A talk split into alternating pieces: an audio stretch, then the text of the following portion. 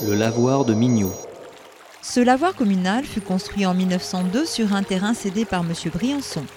Les autres lavoirs sur la Bièvre étant éloignés du village, les femmes apprécièrent cette création communale en forme d'atrium, dont le bassin est traité en impluvium. Le lavoir est cependant alimenté par l'eau de ville amenée par une conduite en plomb et stockée dans une fosse équipée de vannes. Des bondes permettent de vider l'eau du bassin dans un égout. Désaffecté puis transformé en 1978, le lavoir est vitré sur ses quatre faces. Les matériaux utilisés pour la transformation ont été en partie récupérés sur place. Aujourd'hui encore, on peut admirer ce lavoir autour duquel est installé l'atelier de céramique de Bernard Leclerc.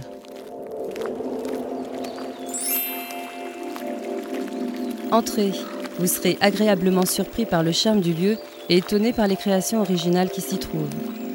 Prenez le temps de converser avec Bernard Leclerc. Il répondra à vos questions et vous fera vivre sa passion. En sortant, prenez à droite jusqu'au carrefour et arrêtez-vous à la fontaine à tête d'ange.